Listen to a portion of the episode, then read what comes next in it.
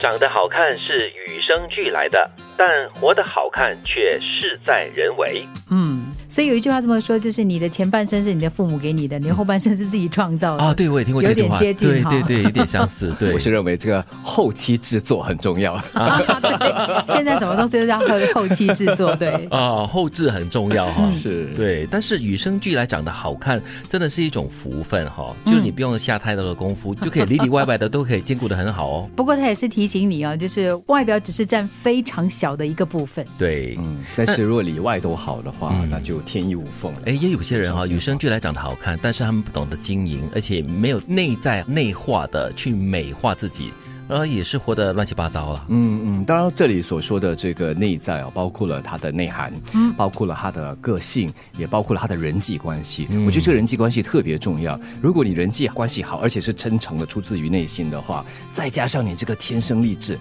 哎呀，真的是没得闲了。可是我觉得哈，就是我们再解读一下这个活得好看呢，就是把自己的人生呢过得非常的充实，嗯，非常的有意义。是，嗯，而这句话其实也是对一些长得平平庸庸、很平凡的一个外表的人的一个激励的话。嗯，当然，这活得好看也有另外两层意义：是对自己好看，还是看在别人眼里好看？哦，自己觉得好看的话，那有点自恋哦。呃，也不一定啦，就是我自己满足就好了。我觉得这个好看美就行了。哦，只要不觉得就是看到自己很想打自己的话，那就应该长得 OK 了。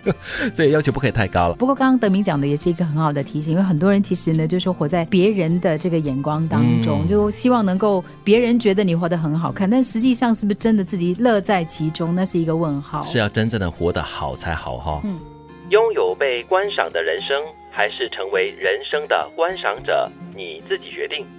嗯，就跟刚刚德明讲的那个是有一点相似的哈。是，活得好看，或者说活给别人看。嗯，就是你这个人生啊，是只是看而已吗？而且是给别人看，你是一个旁观者，看别人的人生，同时也看自己的人生。嗯，就是你要自己决定去掌握了。当你是人生的观赏者的时候，我觉得你可以看得比较深入一些些，嗯、你不会活在别人的言语当中、眼光之下，你真的是为自己而做。嗯。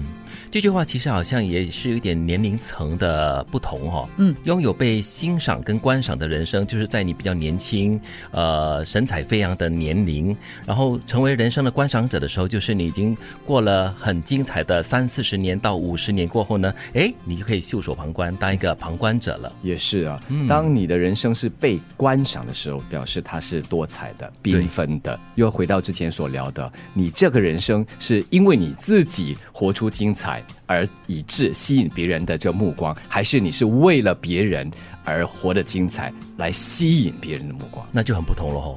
如果你看到前面有阴影，别怕，那是因为你的背后有阳光。哇哇，影子都是哦，对呀，影子都是由太阳照射，然后投影在地上啦，或者是一个物体上，而且这影子很多时候是投在你的前方，特别是如果那个照明是在你的后方，对。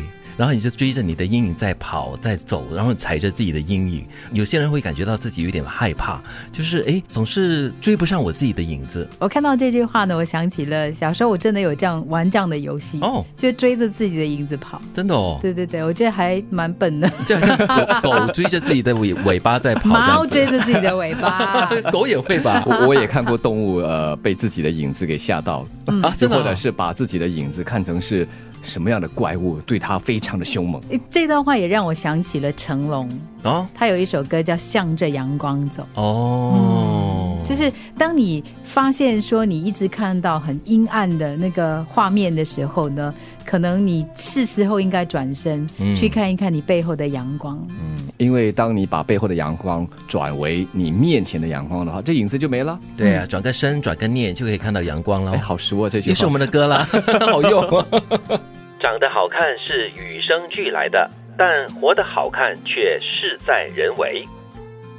拥有被观赏的人生，还是成为人生的观赏者，你自己决定。如果你看到前面有阴影，别怕，那是因为你的背后有阳光。